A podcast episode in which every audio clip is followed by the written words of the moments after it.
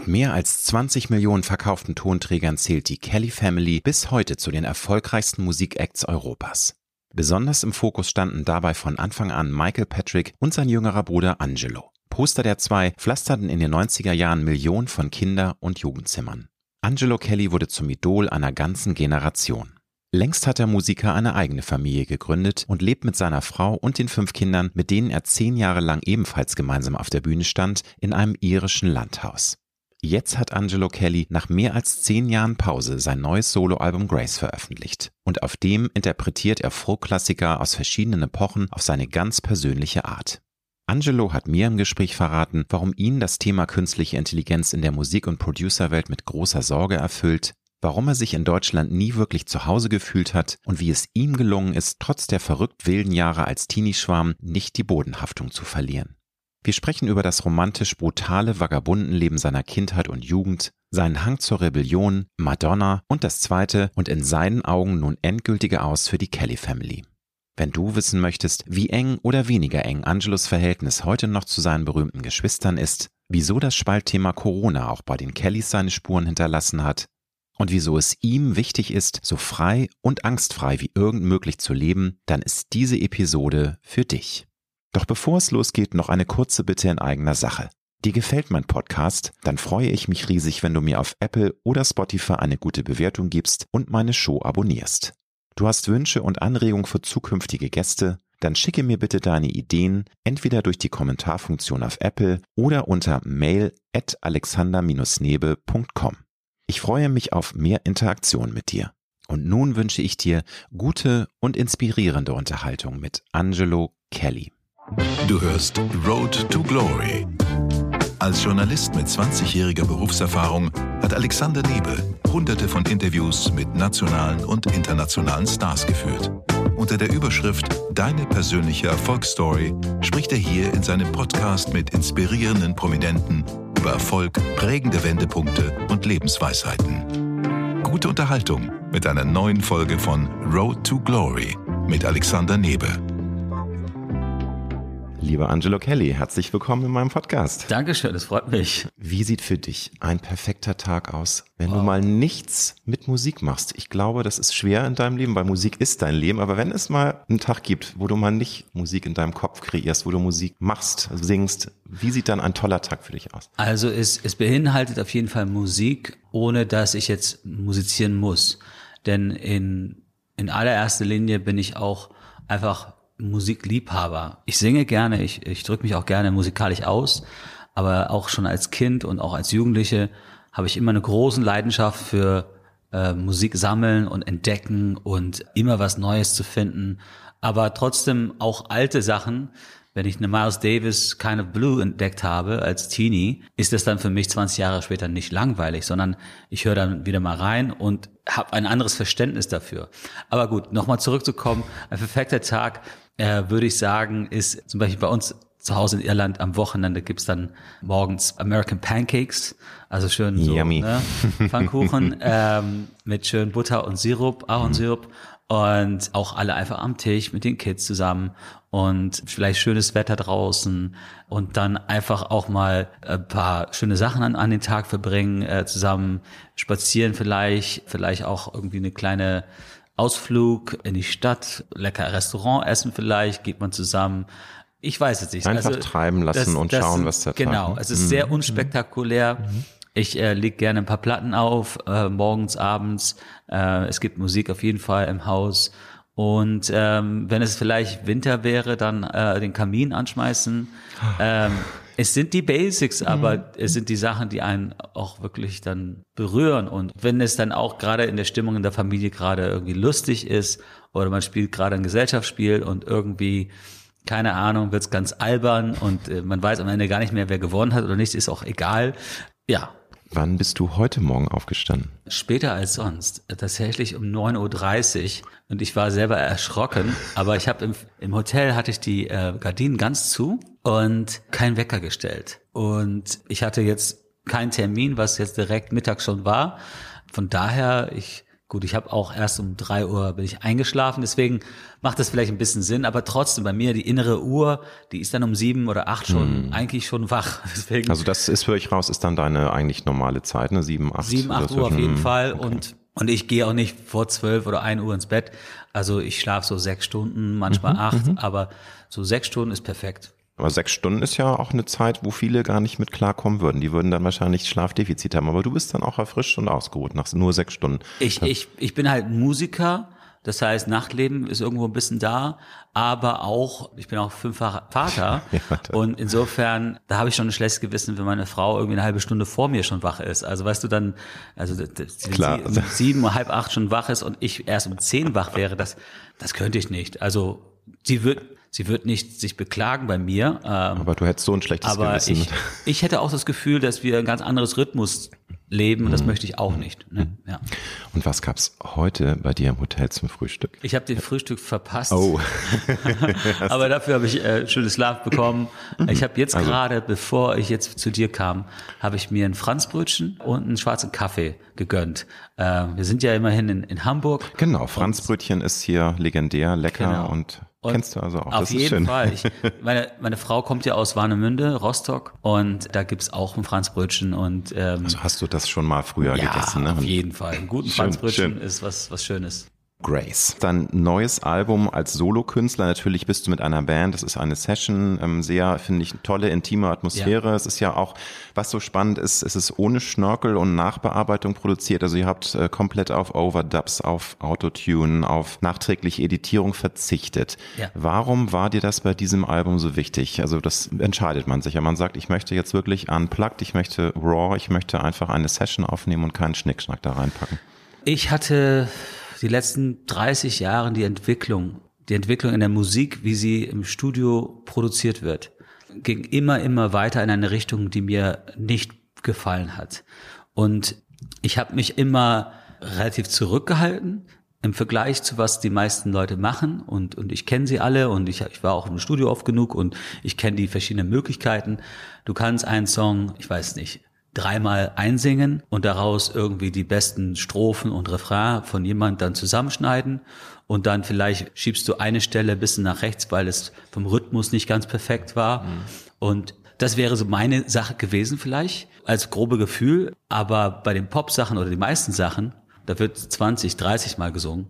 Und da wird Wort für Wort geschnitten. Ach, ist das Da wird- tatsächlich so Wahnsinn? da Das wird- ist mir als Laie gar nicht bewusst. Manchmal das, singt Mhm. jemand eine Stunde, aber es wird zwei Tage dran gearbeitet. Das heißt, man verbringt heutzutage, wenn, es, wenn du mitkriegst, man hat ein Jahr an dieses Album gearbeitet. Das Album sind 40, 50 Minuten Musik. Wie kann man ein Jahr an, an das arbeiten? Ja, indem man halt wirklich, es geht nicht darum, wochenlang, wochenlang zu proben und zu üben und dann reingehen und aufnehmen, sondern es wird aufgenommen, ganz viel, und dann wird geschnibbelt und geschnitten und gemacht und getan. Und es ist nicht nur, weil manchmal die Leute es nicht können. Nein, das Hörgewohnheit ist mittlerweile da, dass alles perfekt sein muss.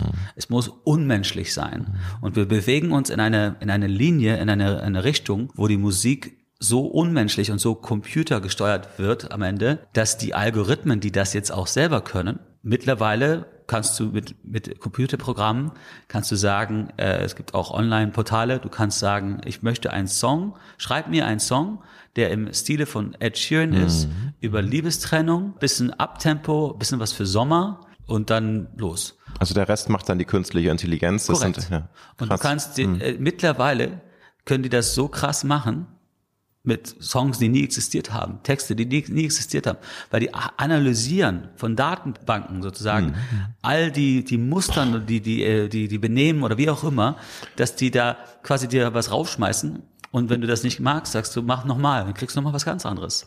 Also das Und ist beängstigend, dass das ist- immer mehr auch, ja, auch, auch aber, das hat. Mhm. aber warum geht das? Weil auch die Musik, die man auch hört mittlerweile, so weit vom Computer nicht mehr entfernt ist. Wenn alles komplett glatt gebügelt, all- alles komplett verfremdet ist, wenn die ganzen Instrumente quasi von der Konserve, also vom Programm kommen und nicht handgespielt, dann ist man sowieso nicht so weit. Und ich war halt nie in der, in der Nähe von das. Äh, und deswegen, meine Musik selber wurde nie viel im Radio gespielt, sondern ich war immer eher so ein Albumverkäufer. Die Leute live zu begegnen war immer meine Stärke. Aber ich fand dieser ganze Prozess, dass man überhaupt was ändert, dass man überhaupt ein bisschen korrigiert, dass man auch hintereinander aufnehmen, hat man oder macht man hauptsächlich, damit alles sauber klingt. Weil ja. wenn, wenn jetzt fünf Leute in diesem Raum spielen, dann jeder, der da was spielt und das Instrument, geht über den anderen Mikro auch durch. Und dadurch lässt sich das nicht so einfach mischen. Wenn du dann plötzlich die Gitarre leiser haben willst, äh, hörst du es trotzdem über die anderen Sachen und so weiter. Ne? Und aus solchen Gründen, die auch nachvollziehbar sind, wird viel separat hintereinander, aber auch, dass man sich Ruhe nehmen kann, äh, Zeit nehmen kann, die Parts doch anders versuchen und weiter und weiter. Und das ist alles schön und gut. Und ich habe das auch alles schon lange gemacht. Aber ganz ehrlich, es reizt mich einfach nicht. Es fühlt sich nicht richtig an. Für mich, was sich richtig anfühlt, ist, wie die Musik früher gemacht worden ist und wie sie auch live teilweise noch immer noch gemacht wird. Ich sage teilweise, weil viele Live-Acts heutzutage auch mit Autotune ne? und diesen da, läuft, da laufen, wenn, wenn du vier mhm. Leute auf die Bühne siehst, hörst du aber zehn. Also das ja. ist auch sowas. Ich habe es immer geweigert, live Tracks mitzulaufen oder auch Click-Track und solche Sachen weil das finde ich einfach, ist, ist nicht korrekt. Also das finde ich, ist einfach nicht. Ja, es ist im Grunde ja ein Betrug auch am, genau, am wenn du überlegst, man hat vor 30 Jahren gab es diesen Skandal mit, äh, oder 40 Jahren mit, mit Mini Vanilli. Ja. Ja, ich glaube, das war 35, also 1990, also es ist jetzt 32 Jahre so. Ungefähr. Also 1990 kam das raus. Und, und, und heute ja. redet man immer noch davon. Mhm. Ja, aber wenn, da hat so eine, so eine, so eine ziemlich bekannte Rock, Metal, keine Ahnung, Band in, in Amerika, die haben letztens ein Konzert abgesagt und haben gepostet, sorry, unser, unser Laptop ist, wurde geklaut. Ach Gott, und deswegen können sie nicht und wir können deswegen die, die Show nicht spielen. Oh Gott, das ist ja auch ein Armutszeugnis. Wie, wie peinlich ist das denn? Das wir ist reden, wirklich krass. Wir reden ja. ja nicht mal über so ein, so ein Britney Spears oder irgendwas. Wir reden ja, ja, über sogenannte Festival-Rockbands. Das ist allerdings das ist wirklich ein Armutszeugnis. So, so weit ist es gekommen. Aber so ist es auch. Jede bekannte Punkband, ja.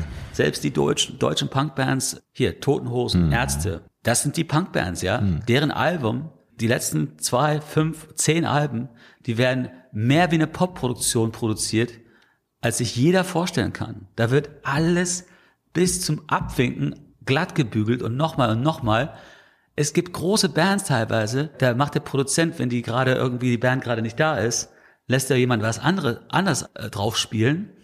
Und dann sind halt manchmal Gitarren zu hören von ganz anderen Leuten. Weißt du, also, also ich habe jetzt so im Kopf, das passt ja leider auch in die gesamte Ära rein, weil wir in dieser ähm, auf Perfektion getrimmten Social Media Ära sind. Ne? Schau dir Instagram an, schau dir TikTok ja. an, wobei TikTok ein bisschen rough ist, aber auch da gibt's Filter bis zum Umfallen. Es ist alles konditioniert und äh, alles ist irgendwie zehnmal getuned und gemacht. Und deswegen ist es leider dann, glaube ich, auch die logische Schlussfolgerung, dass vor allem eben bei so Pop- und Dance-Sachen, dass eben auch alles komplett glatt gebügelt wird, alles. Und das siehst du das auch so? Ist das, gehört das Natürlich. dann leider negativ zusammen in diese ganze ganze Ära, in der wir uns gerade befinden? Es, es passt natürlich mhm. zusammen. Und wenn ich das jemand erkläre zum Beispiel, was ist der Unterschied, äh, wenn ich das jetzt so aufnehme, alle in einen Raum, One Take, keine Overdubs, kein Autotune, alles auf Bandmaschine, dann für Leute, die sich mit Tontechnik nicht so auskennen und so, sage ich einfach, äh, stell dir mal vor, du machst ein Foto von dir und ohne nochmal drauf zu schauen, ohne irgendwie was davon abzuschneiden hm. oder einen Filter drauf tun oder irgendwas. Nee, eins zu eins, so wie du gerade fotografiert hast, postest und fertig. Und so kann man sich das ein bisschen vorstellen. Ich glaube, es ist in Ordnung, dass sich Sachen entwickeln. Ich glaube, es ist in Ordnung, dass man diese Möglichkeiten alle hat. Ich meine, wenn ich mir an, anschaue, so ein so Herr der Ringe Trilogie, hm. was, was die Anfang der 2000er plötzlich machen konnten, das ging zehn Jahre vorher gar nicht. Nein. Und das ist, das ist meisterhaft, das ist unfassbar, das ist Poesie. Von daher, ich bin jetzt nicht jemand, der sagt, alles digital ist so nee, schlimm. Nee, Aber nur weil du die Möglichkeit hast, heißt es nicht, dass es auch das Richtige ist für dich und auch nicht zu jedem Moment. Und insofern, wenn es perfekt machen nur darum geht, nur um perfekt zu machen, oder wenn es darum geht, nur damit andere keine Schwäche von mir sehen, oder nur weil alle machen das so, deswegen muss ich das auch so machen das sind, finde ich, alles falsche Gründe. Ja, ja, diese Scheinwelt, dass man sich halt immer nur von seiner perfekten Seite zeigen möchte. Und ich finde, das macht ja gerade das Leben so spannend, wenn man auch Verletzlichkeit zeigt. Natürlich nicht zu allen Menschen. Man zeigt sich verletzlich gegenüber Menschen, denen man vertraut, die man in seinem Inner Circle hat. Aber es ist ja auch toll, wenn man als Künstler sich verletzlich zeigt. Und ich finde, das fiel mir auch auf einem neuen Album auf. Du hast natürlich auch schon früher immer eine wunderbare, ja manchmal Melancholie und Wehmut in deiner Stimme. Aber das fand ich bei Grace jetzt besonders. Ist das, auf jeden Fall, also hast, würdest du schon sagen, weil das passte auch in diese ganzen Sets, in diese Stimmung. Das hat ja so eine Lagerfeueratmosphäre und also man merkt schon, da ist passiert sehr viel auch in dir, während du singst. Es ist ein Album, was erstmal sehr menschlich produziert ist, aber zugleich auch die Songs, die ich ausgewählt habe, die sind alle etwas schwerer. Die sind alle etwas nachdenklicher. Hm. Es sind viele Balladen dabei. Ja. Das, das war für mich eine bewusste Entscheidung. Hm. Das ist kein Sommer-Ibiza-Platte. Nee. Gar keinen Fall. Und, man äh, muss sich auch drauf einlassen. Man muss korrekt. sich die Zeit nehmen. Es ne? ist nicht für, für jeden Tag hm. und nicht für jeden Moment. Aber ich glaube, es ist trotzdem in sich konsequent. Es ist nicht irgendwie, man hat nicht so leicht die Füße nass gemacht, sondern man ist einfach reingesprungen und gesagt, wir machen das so. Und das andere ist, in dem Moment, erstmal, ich bin etwas älter und mit dem Alter habe ich das Gefühl, dass wenn ich singe, auch ein bisschen mehr Blues mhm. drin ist.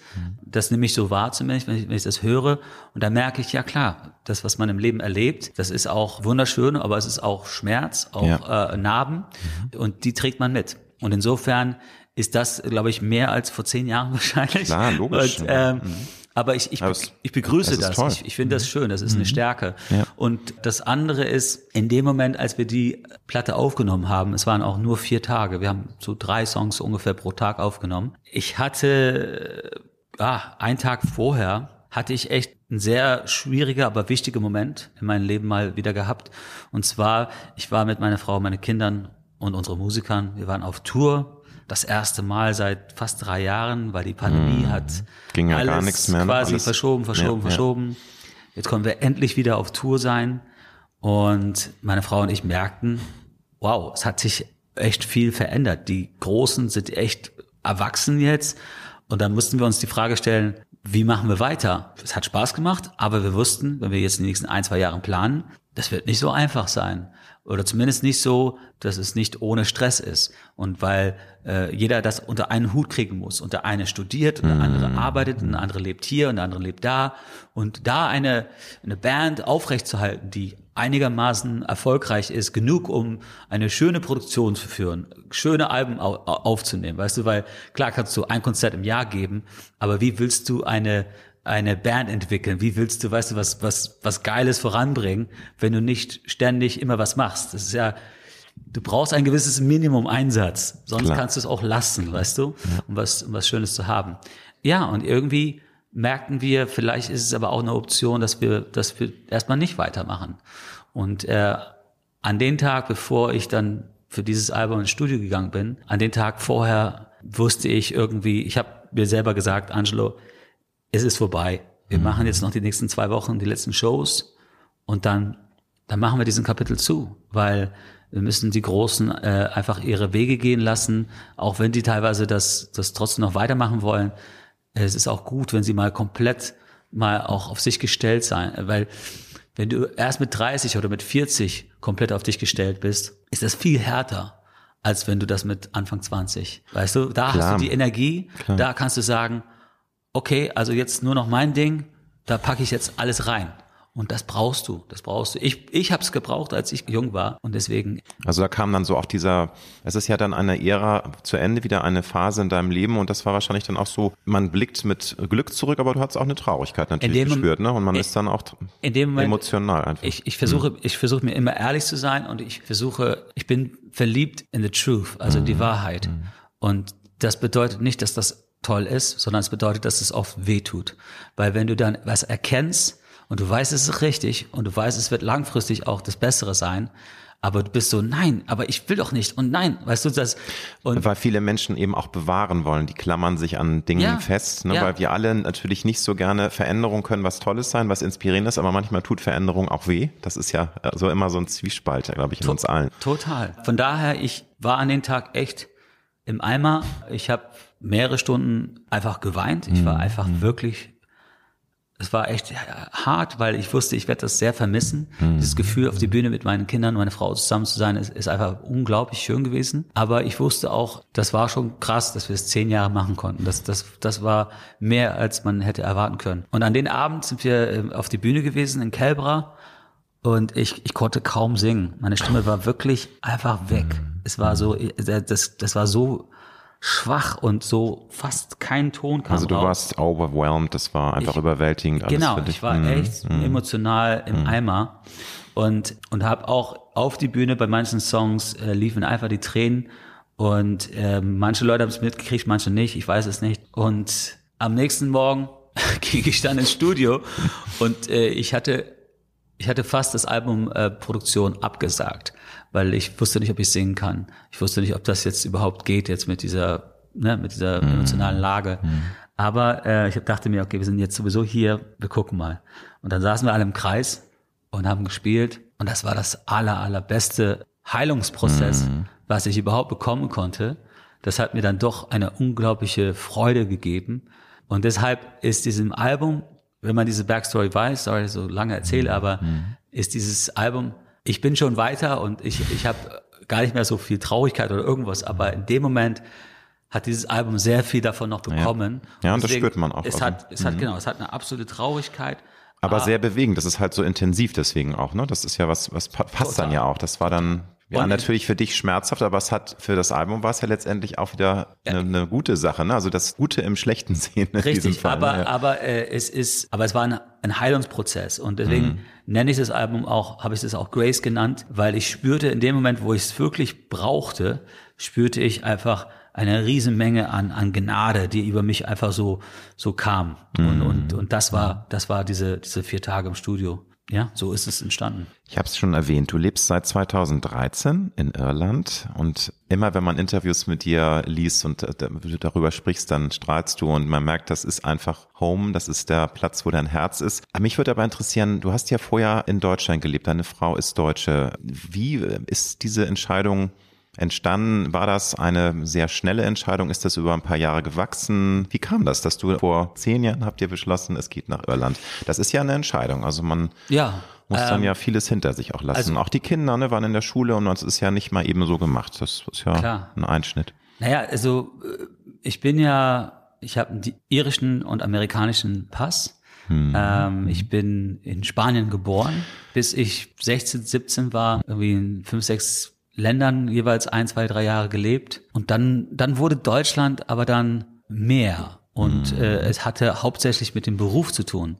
Klar. Und äh, durch, äh, ja, durch die ganzen Konzerte und alles und dadurch, dass Deutschland so ein großer Markt für uns war, wir haben auch unsere Firma da in Deutschland gehabt, hatte sich das dann mehr auf Deutschland fokussiert. Aber Deutschland war für mich nie zu Hause. Ich, ich, ich liebe Deutschland, ich liebe die Menschen, ich habe viele Freunde. Mhm, Ja, und du sprichst Frau. super Deutsch, muss man ja auch sagen. Gut, du hast ja auch viele Zeit hier verbracht, aber Klar, aber, das- äh, aber ich hatte, es ist halt witzig, äh, die, die Deutschen sehen mich als äh, irgendwie stimmt. So. Die haben dich adoptiert ein bisschen. Ja, aber trotzdem, die Deutschen sehen mich schon auch als, als Ire Ja. und die Iren sehen mich teilweise als Deutsche und haben, also keiner weiß genau, was, was ich bin. Ich auch nicht, natürlich. Aber ich weiß eines und das ist schon als Kind und auch als Jugendlicher, ähm, wenn ich in Irland war, fühlte ich mich sofort zu Hause, Mhm. fühlte ich mich angekommen. Und es gibt so viele andere Orte mit besserem Wetter und besseren Ja. Essen und bessere äh, Strände und, und, und viel schönere alte kulturelle Gebäuden und so weiter. Also wer, wer, wer für sich dann entscheidet, obwohl man in jede Richtung gehen könnte, wer sich dann entscheidet, dass Irland das ist, wo, wo man sich zu Hause fühlt, der muss bekloppt sein. Aber, aber es ist halt so bei mir. Ich kann nichts dafür. Es tut mir leid. Dann könnte man ja auch sagen, ich muss bekloppt sein, dass ich mich in Hamburg zu Hause fühle. Hamburg im Winter ist auch ein Pain in the ass. Ne? Also Aber da, Hamburg, ich ja, verstehe es. aber- Hamburg hat, ähm, es erinnert mich an Dublin. Okay, Es hat ein ja. bisschen dieses Roughness. Ja, ja. Es hat auch dieses Wetter. Genau diese, so. Diese, äh, In your face. In your face, genau. Es tut richtig in die Backen weh, wenn du im Winter rumläufst. Und, aber auch die Menschen sind ähm, ein bisschen so, so leicht rough, aber mit, mit ganz viel Liebe und Mhm. ja, das Humor stimmt, dahinter. ja, das stimmt. Ja. Und äh, das, das gefällt mir. Ich mag das. Ja. Aber ihr seid ja aufs Land gezogen. Das ist ja auch nochmal eine zusätzliche Entscheidung. Man hätte ja auch in eine größere irische Stadt ziehen können. War das auch ganz bewusst klar? Die Kids hatten Bock drauf, deine Frau hatte Bock drauf. Du hast, habt ihr immer schon eine Affinität zum Landleben gehabt? Auch da. Man muss ja sich wirklich entscheiden. Ja, klar. Also man ist ja dann auch committed und dann kann man nicht mal eben sagen, oh, jetzt haben wir hier ein schönes Haus und jetzt ziehen wir aber dann wieder um. Das ich habe hab mir letztens die Frage gestellt, äh, warum ich es äh, lieber äh, habe, auf dem Land zu leben. Und auch schon, als ich jünger war, mochte ich das schon. Und ist mir erst vor einer Woche oder zwei, glaube ich, ist mir bewusst geworden, woran es wahrscheinlich liegt. Und zwar, als ich zwei Jahre alt war, haben wir in Paris für ein Jahr ungefähr in einer Wohnung gelebt. Eine ganz kleine Wohnung. Und wir waren aber irgendwie zwölf Leute. Also Oha. übereinander gestapelt quasi. Und waren in der Zeit als Familie sehr arm. Äh, meine Mutter war gerade verstorben. Mein Vater ging es nicht gut, äh, er war wirklich ganz, ganz down. Die älteren Geschwistern haben fast jeden Tag, außer sonntags, in dem Metro ja. gespielt. Also war wirklich Tiefpunkt. Ja. Und ähm, ich als Dreijährige habe das natürlich nicht zu spüren bekommen so sehr, aber es, es war nicht vermeidbar, dass ich das merke, dass es uns als Familie so geht auch. Ne? Und es klingt jetzt erschreckend, aber ich bin aus dieser Wohnung auch teilweise nur sonntags rausgekommen, weil die anderen einfach keine Zeit hatten. Die haben einfach auf die Straße gespielt. Und, äh, und mein Vater, wie gesagt, war es war einfach ein Wunder, dass er sich nicht äh, das Leben genommen hat. Mhm. Insofern. Er war ja, er hatte war, ja sehr depressive Phasen, ne? auch hat, viel getrunken. Genau, zu der mhm. Zeit war er mhm. schwer Alkoholiker, nicht aggressiv oder irgendwas, mhm. aber einfach nicht, er hat nicht funktioniert. Er also er konnte äh, eigentlich nicht als Vater seine Aufgaben. Er, also, auch als Mensch nicht. Nee. Es war die genau. Zeit für mhm. eine mhm. ein, zwei Jahre, drei Jahre, weiß ich nicht genau, bis er dann äh, clean geworden ist. Mhm. Es war die Zeit, wo, wo wirklich die älteren Geschwister, also nach dem Tod sozusagen von Mama, die älteren Geschwister, Kati, Johnny, Patricia, Jimmy, die mussten da wirklich äh, Heavy Lifting machen, ganz klar. Und äh, das prägt einen natürlich, gerade wenn man ein kleiner Junge ist. Ne? Das bleibt im Unterbewusstsein auch so dieses Gefühl, auch weil du sagst, das war in Paris. Ne? Das war deswegen. Also ich ich ich habe gute Erinnerungen, mhm. insofern, mhm. dass wir schon das Beste daraus gemacht haben und auch, dass, dass der Umgang liebevoll war. Aber ich hockte fest in eine kleine Wohnung in einer Großstadt, die sehr aggressiv sein ja. kann, außer du hast den, die schöne Stelle irgendwo, die unbezahlbar ist. Aber, aber einfach brutal letztendlich. Mhm. Und wir sind dann von heute auf morgen sind wir nach Britannien, äh, nach einem Jahr sind wir gezogen, in so einer kleinen Cottage mitten im Grünen, wunderschön idyllisch. Äh, und zwar war das ein kleines Sommerhaus von einem Priester, der uns erlaubt hat, da umsonst zu leben. Er meinte, Schön. geht doch da, ihr könnt da bleiben, wie lange ihr wollt und so weiter. Und, und das war super lieb von ihm. Und für mich war das von quasi, von eingesperrt gefühlt in eine kleine Wohnung in der Stadt, plötzlich die Natur plötzlich rausrennen, rein, rausgehen, wie ich wollte, Platz, ähm, draußen irgendwie, keine Ahnung, Hütten bauen oder sonst was so. Und als ja drei, vierjährige hat mich das dann, war das ein Traum. Ne? Und ähm, das ist mir erst vor einer Woche oder zwei bewusst geworden. Das muss wahrscheinlich das gewesen sein, was mich so, wo ich einfach verliebt bin in auf dem Land leben. Mhm. Das ist bestimmt irgendwie einfach nur ja irgendwas mit der Kindheit zu tun, denke ich mal. Ja. Aber um zurückzukommen, die Entscheidung nach Irland auf dem Land zu ziehen mit den Kindern war nicht direkt von Deutschland aus, sondern wir haben ähm, so 2008, 2009 noch in Bonn in so eine, in so eine Wohnung gelebt. Oha, die, Bonn. Äh, ja, genau. und, äh, Special. Aber es, es war eine schöne Gegend. Okay, okay, okay, okay, Aber äh, Mietwohnung und mhm. so weiter. Und zu der Zeit hatte ich auch echt nicht viel Kohle und so. Und mhm. das musste alles wieder versuchen aufzubauen. Und, und die zwei Ältesten waren in der Schule. Und ich habe viel getourt, versucht irgendwie ja, mein Ding aufzubauen. Und irgendwie hat uns das Ganze nicht gefallen. Irgendwie war das so, wie ist das jetzt passiert? Aus diesem verrückten Leben, alles, was man erlebt hat und auf Reise und verschiedene Länder.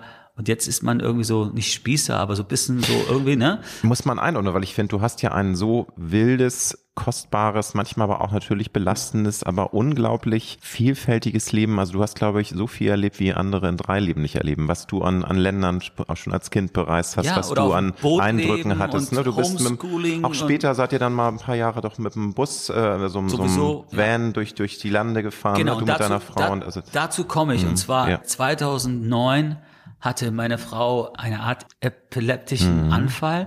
Es mhm. war einmalig, das, das passiert immer wieder mal sowas, dass Menschen das einmalig haben.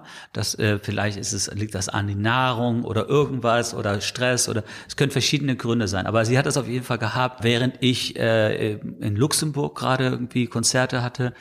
Und das kam aus dem Nichts und das hat uns sehr erschrocken. Sie war im Krankenhaus kurz und aber auf jeden Fall das war eine Sache. Und dann gab es noch eine andere Situation, wo unsere Tochter Emma, sie war drei Jahre alt, das war noch ein paar Monate später, wir waren auf dem Spielplatz und sie rannte vor und ging so, so ein Leiter hoch auf so eine, so eine Art Rutsche, nennt man das, ja? Mhm. Und diese, diese Leiter, die da so hochging, die hatte so Lücken.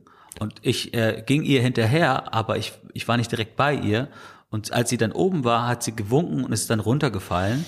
Auf, auf Sand, ja, aber sie hat sich mit dem Gesicht in den Sand hat sie sich durch den Schreck, weil sie einen Arm angebrochen hat, hat sie äh, ganz viel Sand geschluckt.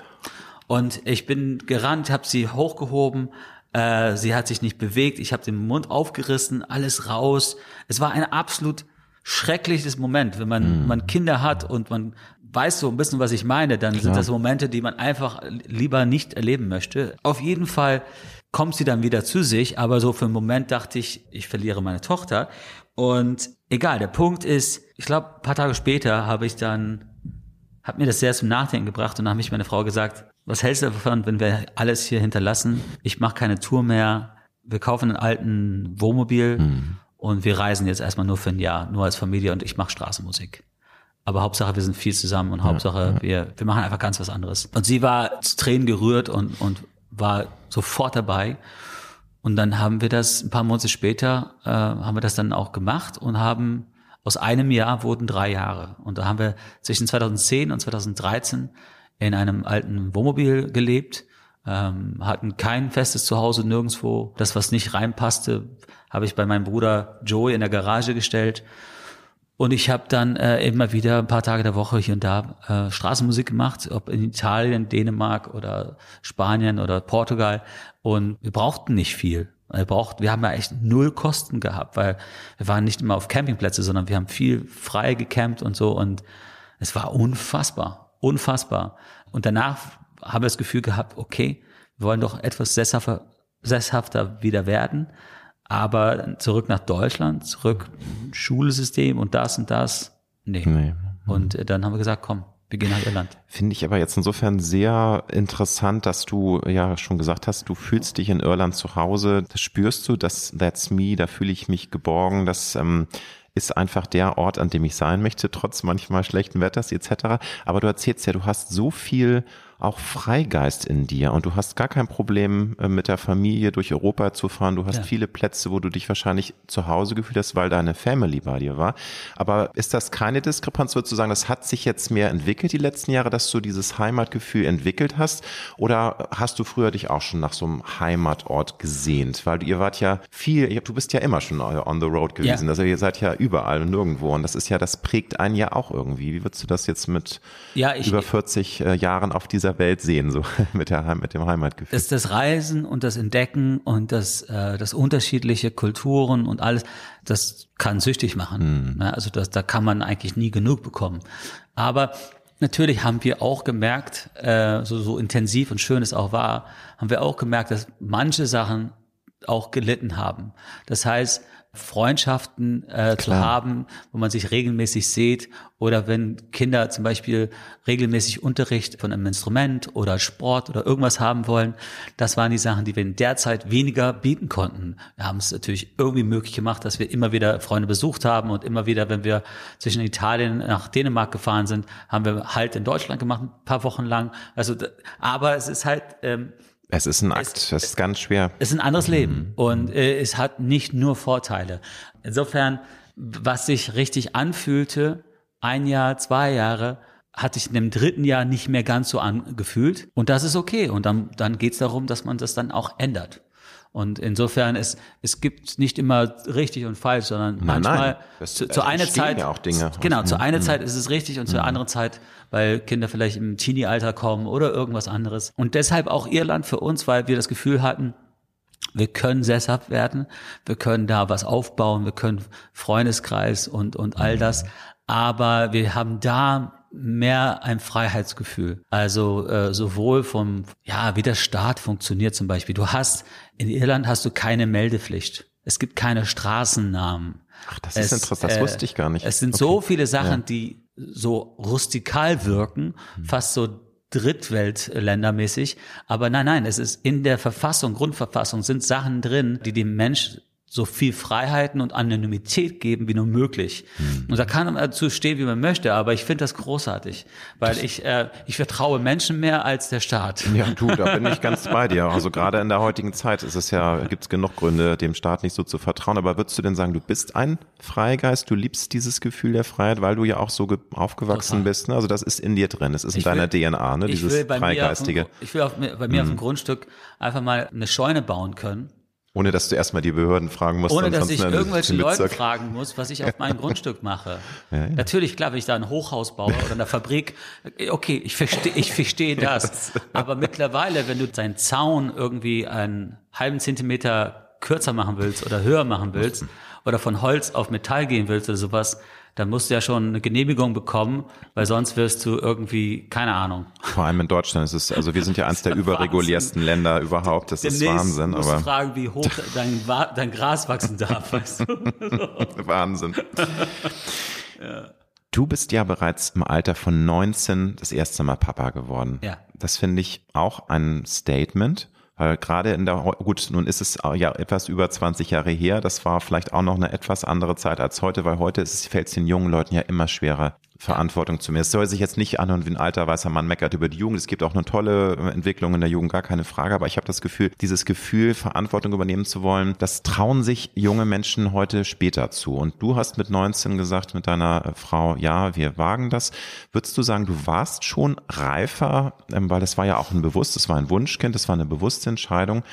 Das ist ja ein Statement. Also bist du reifer als andere Männer in deinem Alter damals gewesen? Würdest du das so sehen? In, in vielerlei Hinsicht ja. Natürlich nicht in allem, weil ich natürlich auch ein anderes Leben geführt habe und Aber mir manches dann äh, einfach äh, habe ich halt nicht erlebt. Also das ist das eine. Ich hatte ja mit 14 zum Beispiel schon angefangen, Alben zu produzieren mit den Kelly Family, Mhm. also kurz, also mit zusammen mit Kathi und, und Paddy Ja. haben wir zu dritt Alben produziert, die millionenfach verkauft haben. Also ich habe sehr früh gelernt, Verantwortung zu haben, sehr früh gelernt, eigene Produktion Ja. zu führen, auch äh, Regie zu führen oder auch Mitarbeiter zu haben.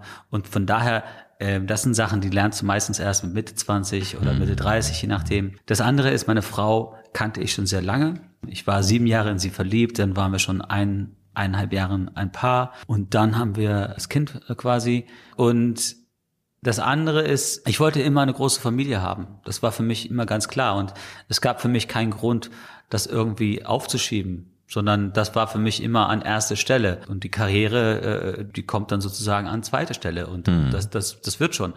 Ja, und ich kann es nur empfehlen, aber natürlich würde ich sagen, ist es wichtig, dass man mit jemand, ähm, dass eine Familie gründet, man länger kennt. Ja, aber das ist natürlich auch ein ganz großes Geschenk, dass ihr jetzt auch schon so viel Jahr, ja, Jahrzehnte den Weg zusammengeht. Das Ja. finde ich, ist ja auch was, was sich die meisten Menschen wünschen, den Partner fürs Leben kennenzulernen. Und viele fallen auf die Nase, trennen sich wieder. Und das Ja. ist ja ein, so eine tolle Sache. Gut, man weiß, niemand hat eine Kristallkugel, man weiß nicht, was in zehn Jahren ist. Wobei ich, wenn ich das so verfolge, eure Liebe und auch mit den Kids, das hört sich schon nach Glück an. Auch wenn natürlich in jeder Ehe es auch mal Krisen gibt. Das Klar. ist ja ganz normal. Ja, also, hm. Aber wo ich, wo ich auch ganz ganz großes Glück habe, ist natürlich, dass ich habe sie kennengelernt, als wir noch auf der Straße gespielt haben. Da kannten wir uns schon mehrere Jahre, waren auch schon die besten Freunde. Ich war dann auch in sie schon verliebt. Und Aber dann das ist ja, also das ist ja wirklich eine Geschichte wie aus dem Märchenbuch. ne? Das finde ich so toll, weißt Ja. du, ne? Also, wenn- Ja. Ihr, ihr kennt euch jetzt dann ja 30 Jahre, ne? Also, ja, ja, über 30 Wahnsinn, Jahre. Wahnsinn. Äh, und, und dann, und dann werden wir erfolgreich. Das heißt, bevor es durch die Decke geht, kennt sie uns so als diese Vagabundenfamilie. Tja. Sie ist bei uns im Bus drin. Äh, dieser alter Doppeldeckerbus hatte keine Isolation. Legendär, ne? Hatte kein Klo, da musste man immer irgendwo hin, weißt du. Und hatte äh, zum Kochen war mit irgendeiner Gasflasche irgendwas. Wir haben die Klamotten äh, wurden von den Mädels immer irgendwo per Handwäsche teilweise am Brunnen, während wir irgendeine Bühne aufgebaut haben. Dann wurden die Klamotten dann unter die Bühne dann irgendwie getrocknet und äh, hängen da. Wahnsinn. Das, das sind halt, sie, sie lernt uns so mehrere Jahre kennen als wirkliche, man darf ja heutzutage nicht mehr Zigeuner sagen, aber ich meine das in diesem Sinne von wanderndes Volk, weißt du, Zirkusfamilie und wirklich äh, romantisch, aber auch brutal hart, weil das Leben, was wir da führten, war echt, echt krass. Wir haben drei, vier Konzerte von einer Stunde pro Tag gespielt. Wir waren manchmal in jeder jeder Stadt, ein Tag nach dem anderen in eine andere Stadt. Wir haben eine Bühne aufgebaut, eine Bühne abgebaut. Wir haben selbst gefahren. Wir haben, äh, wir Jüngeren, ich zum Beispiel, war verantwortlich für all das Geld, was sozusagen in den in den Hut kam oder in die äh, Kassettenständer, die wir dabei hatten, äh, habe ich dann zwischen die Konzerte alles gezählt und getrennt, habe die Münzen dann zur Bank gebracht, Scheine geholt. Also jeder hat was zu tun gehabt und nonstop. Und du hast mal in einem anderen Interview gesagt, ja, früher, man würde es heute Kinderarbeit nennen, aber es ist trotzdem mit einem Augenzwinger, weil ihr habt es ja alle auch mit Herzblut gemacht. Das, das, ihr wart eine Einheit, es war rough, kannten, es war tough, aber wir es, kannten nichts anderes ja, ja, erstmal. Mhm. Es fühlte sich nicht so an wie Arbeit. Wir hatten alle ein Abenteuer, ne? ein großes Abenteuer. Ja, und über die Zeit, die ich jetzt spreche, mein Vater ist gar nicht bei uns. Der ist auf dem Hausboot, weil er einen Schlaganfall hatte. Ja, ja. Der konnte gar nicht groß unterwegs sein. Wir waren alleine unterwegs, äh, aber die Älteren waren ja schon mhm. älter. Und wir haben Gas gegeben, weil wir, weil wir einfach Biss hatten und wir einfach irgendwie uns das erarbeiten wollten. Und ich staune heute, weil ich natürlich viel, äh, ja, sesshafter geworden bin. Und heute es könnte ich nicht. No Nein. way. Aber äh, wo wir gerade über die Zeit der Kelly Family sprechen, ich kann mir äh, vorstellen, das waren ja ähm, nicht nur Jahre des Abenteuers, es war Wahnsinn. Ihr habt dann einen Riesenerfolg gehabt mit 94 ging es dann los mit Over the Hump und An Angel, das waren Millionenseller. Ja. Ihr wart in aller Munde, es gab zehntausende kreischende Teenies und gerade du und dein Bruder Paddy, ihr wart ja nun in der großen ersten Erfolgsphase ganz besonders im Fokus. Ja. Das ist ja Fakt. Und ich frage mich, wo du heute so gegen mir gegenüber sitzt, du, ich erlebe dich als, auch in den Medien, als unglaublich in sich ruhender Mann, reflektiert, völlig geerdet. Das waren Zeiten, da hättet ihr ja auch durchdrehen können. Kannst du im Rückblick erklären, warum ihr das, wie ihr das geschafft habt, dass ihr nicht durchgedreht seid? Weil es waren ja wirklich Zeiten, da habt ihr Personenschutz gehabt, weil es einfach so eine Hysterie um euch gab. Und schau dir Justin Bieber an, schau dir Britney Spears an, auch so Kinderstars, die eben auch irgendwann, sorry, muss ich sagen, irgendwann an, an einer Waffel bekommen haben, ja, weil sie es nicht verarbeiten konnten. Ist das eine Sache des Naturells oder ist es dann dieses Familienkonstrukt? Wie würdest du es im Nachhinein sehen, dass ihr dann doch so auf so normal geblieben seid und so bodenständig und also ich kann ja nicht für, für uns nee, alle, klar, für dich alle jetzt, ne? sprechen, ne? aber ich, mhm. ich, ich nehme deine äh, ähm, Observierung wahr und ich würde dir auch nicht recht geben, also mhm. ohne jetzt mhm. schlecht zu sprechen über all, über manche meiner Geschwister, aber ich, wir sind sehr anders alle. Wir sind auch andere Wege gegangen. Und ich würde schon sagen, dass der eine andere bei uns schon da einen Schaden abgekriegt mhm. hat. Weil es einfach too much war, ne? Zu ja, viel oder, zu früh. Oder mhm. weil man anstatt, anstatt zu sagen, ja, alles gut und schön, aber das ist nicht das Essentielle im Leben. Äh, anstatt zu sagen, ich fokussiere mich auf manches im Leben und Privates. Der eine sucht weiterhin der Kick und der andere äh, sieht darin nicht die Erfüllung. Weißt du? Klar, weil die Menschen und, verschieden sind. Und ich hatte jetzt auch von dir und von Paddy gesprochen. Klar, also ihr habt seid eine Riesenfamilie und du hast ja, auch Maite, so, ne, Joey, die ja alle riesige Karrieren ja alle, hingelegt haben. Ne? Das alle ist, aktiv aber, und ja, machen ja. und tun und, aber, und ähm, du, ja, aber du warst halt so im Fokus, deswegen meine ich, also es, natürlich wart ihr alle Superstars, aber gerade du warst ja extrem im Fokus und warst ja. so der mit, dein, mit deinen Haaren ich, ich, und die Teenies waren außer sich. ich kann war, dir eins sagen, das war ja overwhelming. Ne? So. Womit ich heute sehr happy bin, dass das passiert ist zu der Zeit, ist genau in der Zeit, also mit zwölf war ich so richtig fanat nach Schlagzeug spielen. Mhm. Das Schlagzeug war für mich das, was ich für mich entdeckt hatte. Ja. Ich wollte der beste Schlagzeuger der Welt werden, so weißt du, so so richtig. das war so mein Ding. Und zu der Zeit war ich mit Paddy vorne sozusagen die gerade so die heiße Phase, genau. so die Frontfiguren ja, bisschen. Ja. Ne? Gerade Ihr so, wart der, das Eye of, Eye of the Storm. Ihr seid so das, ähm, also der Mittelpunkt gewesen. Gerade so, was die Singles, ja. die Hit-Singles und solche Sachen anging. Und das will ich gar nicht negativ darstellen. Ich bin ja dankbar dafür. Das war ja auch schön. Und ich bin auch sehr happy, dass ich Songs gesungen oder geschrieben habe, die äh, Welthits geworden sind. Also ich meine, An Angel riesig, das habe ich gesungen. I Can Help Myself habe ich geschrieben, gesungen. auch zehn Länder Nummer eins. Ich verdiene heute noch Geld davon. Also bei aller Liebe, ich bin extremst dankbar. Welcher 14-Jährige kann so einen Song schreiben und sein Leben lang noch davon leben? Das ist Wahnsinn. Ja, das ist ja auch das ein Geschenk, dass man diese Begabung hat. Das ist ja was Wunderbares. Ne? Ja, mhm. aber auf jeden Fall, aber was ich definitiv weiß heute, ist die Tatsache, dass ich mich mehr und mehr auf mein Schlagzeug konzentriert hatte. Und ich bin immer, immer weniger vorne gewesen. Und dadurch war Paddy weiterhin okay. noch mehr vorne. Aber für mich kann ich nur sagen, ich habe dann nur noch so ein, zwei Songs bin ich nach vorne gegangen, die gerade jetzt die Hits waren. Und sonst zu 90, 95 Prozent war ich am Schlagzeug. Und das war wahrscheinlich gut, ne? Und das, das war ich, hm. in dieser, in dieser Tornado wahrscheinlich unterbewusst habe ich mir wahrscheinlich gesagt, ich glaube, ich gehe mal dahin, das ist ein bisschen gesünder. Und ich glaube, das hat mich gerettet. Ich glaube, das, das andere hätte mich wahrscheinlich kaputt gemacht. Das war key. Das andere war auch meine Frau, den Fokus zu haben, dass ich eine Beziehung mit ihr haben möchte, dass wir dann später Familie gründen. Das war mein Leben lang key, ganz klar. Aber ähm, musikalisch hat mich das mehr interessiert, mein Schlagzeug zu meistern und da irgendwie der Beste zu werden, als vorne diesen Popstar zu verkörpern und noch mehr werden und noch mehr werden. Weil das ist, glaube ich, endlos. Da wirst du nie satt. Du bist dann irgendwann gefangen in dieser Spirale und ähm, willst ja. immer mehr, mehr, mehr. Und dann kommt die Gemeinde, gerade wenn du ein Popstar bist, Pop ist ja vergänglich. Also ich glaube, deswegen sieht man auch Beispiel Madonna, die irgendwie nicht loslassen kann. Also man ist süchtig danach und Aber also man, sie ist gefangen jetzt Madonna in so einem Image. Ne? So einfach, finde ich, schockierend, dass mhm. ich war nie Fan von ihr. Mhm. Auch ganz am Anfang, ich fand sie immer abscheulich.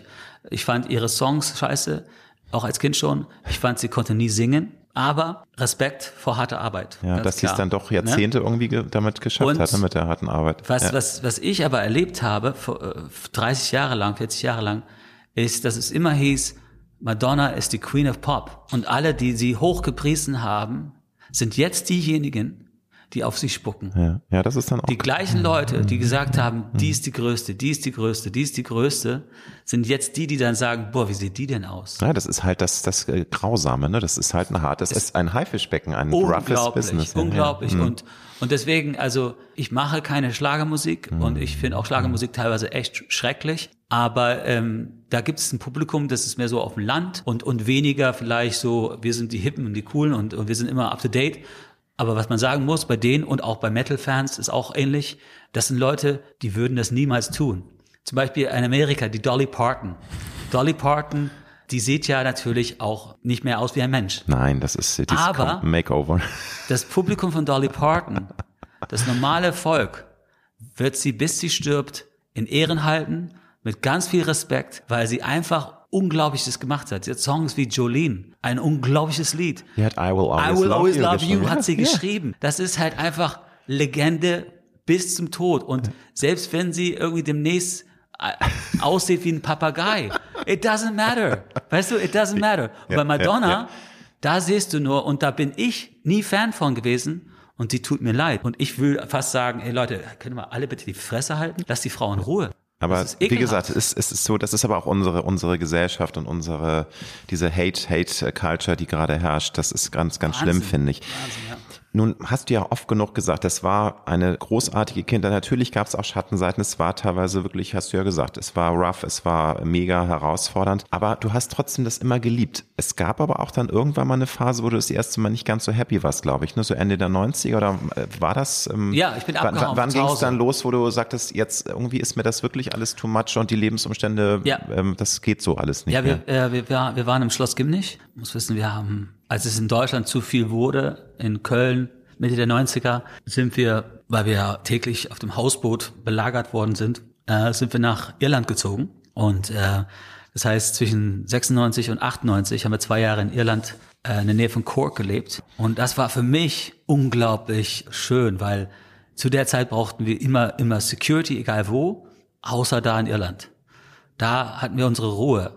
Und äh, ich konnte als Teenie äh, wenn wir am Tag vorher im Stadion gespielt haben und alles abgeschottet, konnte ich am nächsten Tag, wenn wir in Cork gelandet sind, konnte ich dann äh, einfach auf meinen kleinen Mofa und raus und Pferde reiten und meine Kumpels. Und das war mega, einfach mega. Und dann 98 hat mein Vater und meine älteren Geschwister die tolle Idee, also ironisch gemeint, wir ziehen doch wieder nach Deutschland und zwar kaufen wir ein Schloss außerhalb von Köln. Warum? Weil das ist äh, alles abgeschirmt, groß, viel Grundstück, toll, super. Das ja, ich, ich kann mich daran erinnern, das war in der Bravo das Thema Nummer eins. Jedes, okay. Jede Ausgabe mit der Bravo, das euer Schloss, das Schloss es, der Kelly Family. Es war Horror. Das war schlimm.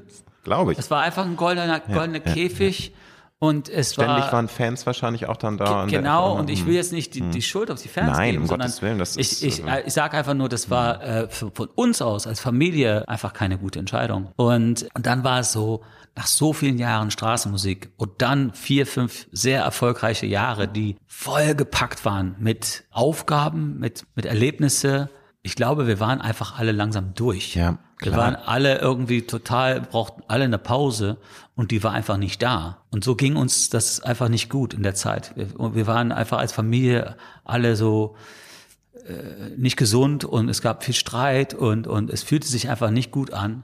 Und ich hatte einfach keinen Bock mehr. Ich bin mit 17 mhm. dann einfach mhm. von heute auf morgen bin ich abgehauen ohne was vorher zu sagen. Und es war nicht die schönste Art und ich habe es auch im Nachhinein ein bisschen bereut, weil mein Vater habe ich damit, glaube ich, sehr, sehr verletzt. Also der hat viel, viel geweint, glaube ich. Aber es, es war einfach, es war einfach, weil ich aus dieser Situation raus wollte und nicht, weil ich mit ihm ein Problem hatte, sondern ich, ich habe meinen Vater immer sehr, sehr geliebt. Aber ähm, aus dieser ganzen Situation wollte ich einfach raus. Und ich war zu jung, um wirklich das in Worten zu fassen oder was zu ändern selber. Aber ich war alt genug, um einfach zu gehen. Und das habe ich getan. Und insofern war es auch wichtig, das zu tun und sich abzunabeln, erwachsen zu werden. Ja. Ja, hast ja. du dann ja auch geschafft. Aber es gibt dann ja wirklich Wellen im Leben und dann gab es ja dieses Mega-Comeback der von The Kelly Family ähm, in den 2010ern. Dann wart ihr nochmal in den größten Hallen und dann habt, hast du ja wieder die Notbremse gezogen. Also dann wart ihr wieder, warst du wieder über, dann ging das Ganze wieder von vorne los und das war ja so, dass du dann das zweite Mal gesagt hast, es geht nicht. Ich, ich habe, das ist mir too much. Ich krieg einen Burnout und äh, dann hast, hast, du ja beschlossen, auch das, das ist jetzt wieder abge. Sag mal so, dann das Kapitel manchmal, geschlossen. Manchmal bereue ich, dass ich so offen bin, weil ich oft wirklich dann auch so sehr ich auch sage, ja. ihr Lieben da draußen, ich werde jetzt das und das jetzt machen oder ich bin jetzt, ich mache mit den Kellys ein Comeback und äh, viele freuen sich drüber. Ich bin genauso bin ich jemand, der auch sagt. Und jetzt wollte ich noch sagen ich höre jetzt damit auf. Manche würden einfach das nicht sagen und dann irgendwie Einfach erstmal Pause und erstmal so lassen. Und ne? dann, so. Hm. ne, und, mhm. aber ich bin immer sehr kommunikativ. Und dadurch denken manchmal Leute so, boah, bei Anschluss ist ständig irgendwas anders. ja, ja, aber das ist doch normal. Sorry. Das Leben ist Veränderung. Aber also warum soll es nicht ich, sein? Ich sag lieber ganz mhm. klar, mhm. dass, Leute, das war's jetzt, weil sonst höre ich die nächsten drei Jahren in jedem Interview oder fünf ja. Jahren.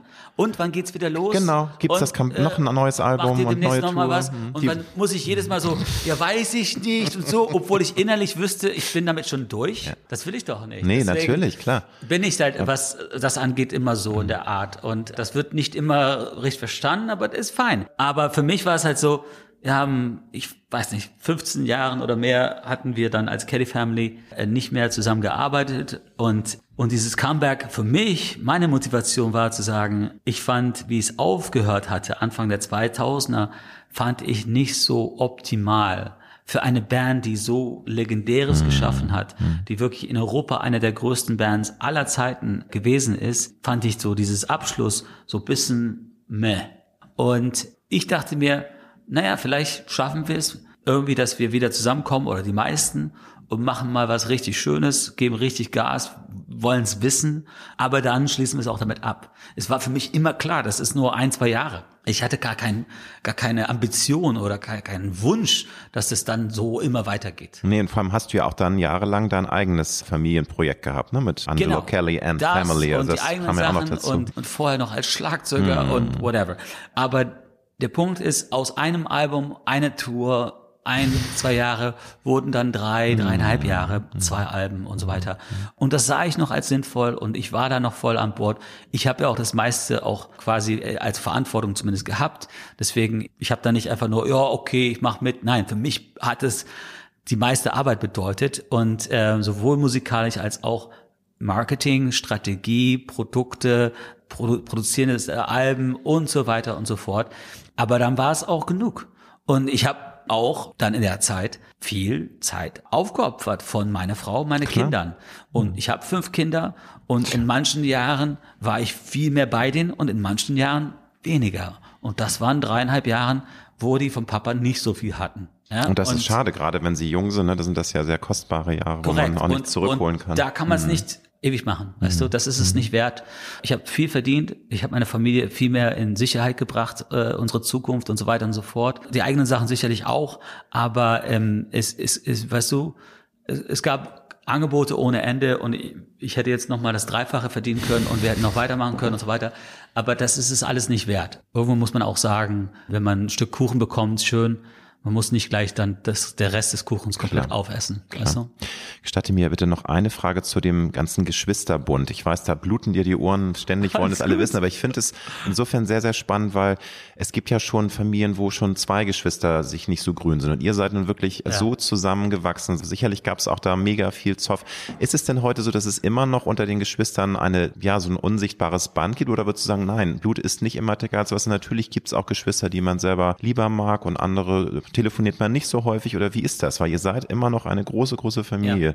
Nun ist ja leider Barbie ist ja gestorben, äh, Ja. das ist ja gar noch relativ aktuell, aber sonst seid ihr ja immer noch ein Team. Also wie ist das? Ist da schon eine Bande oder ist das sehr unterschiedlich? Es ist sehr unterschiedlich und Mhm. es wird auch immer, immer mehr unterschiedlich, weil die verschiedenen Wege, die man im Leben geht, die werden immer, immer länger sozusagen. Ja, und ja. Äh, der Abstand ist dann immer, immer größer. Aber ich würde sagen, es ist weniger Streit und weniger, nur weil man vielleicht sich nicht ähnlich ist oder weil man Sachen anders sieht. Das war vor 10 oder 15 Jahren noch, daraus entstand vielleicht auch Streit. Das entsteht jetzt nicht mehr, weil Mhm. Also die Reife. die Reife, das, Lebens- Älterwerden Mhm. und dass man weiß, man kann auch jemand verlieren. Ich glaube, das ist gut. Aber es gibt Verbindungen, die immer da sein werden, weil wir Gemeinsames erlebt haben, so intensiv, Ja. weil wir Geschwister sind. Es gibt, also für mich zumindest kann ich sagen, jeder meiner Geschwister äh, liebe ich und wünsche nur das aller, allerbeste und bin immer dazu bereit, irgendwie zu helfen oder irgendwas. Aber ich habe auch unter all meinen Geschwistern gibt es auch den einen oder anderen, die ich einfach menschlich fast nicht mehr erkenne, wo man einfach nicht mehr weiß, ist das überhaupt noch die Person, die ich von früher kannte? Äh, Also wo du schon sagst, da hat das, da ist was passiert. Also dieses Pop-Business oder dieses Musikbusiness ist Ja, was Tolles, oder- kann einen aber auch verändern. Oder also man- private oder Entscheidungen. private Entscheidungen. Private Entscheidungen, wie man lebt, was man lebt, die politischen Gedanken. Ich meine, wie viele Familien haben das in den letzten drei Jahren erlebt mit, mit der Pandemie? Wie viele Menschen haben plötzlich Konflikte miteinander gehabt, weil sie andere Sichten hatten. Der eine Was, hat, was hat traurig ist, dass da, das kenne ich leider auch aus Ja. unserer Familie. Das, ne, aber Heftig, ja, heftig. und das finde ich ganz, ganz schlimm, weil ich finde, man muss über alles reden. Man muss auch aushalten können, wenn man andere Meinung hat. Das kann auch nicht der Grund sein, dass man dann nicht mehr Korrekt. miteinander spricht. Korrekt. Und, Also- und insofern, aber natürlich sind wir nicht davon frei. Wir sind Mhm. auch davon beeinflusst. Und auch bei uns war das auch eine Challenge. Wir haben in der Pandemiezeit, haben wir teilweise, sind die, ja, sind die Beziehungen in den Geschwistern stärker geworden. Aber manche wurden auch noch mehr auf die Probe gestellt. Mhm. Ne? Ja, wie gesagt, in ganz, ganz vielen Familien. Total. Das, das war ein, ein Riesenspaltthema. Ja, ja.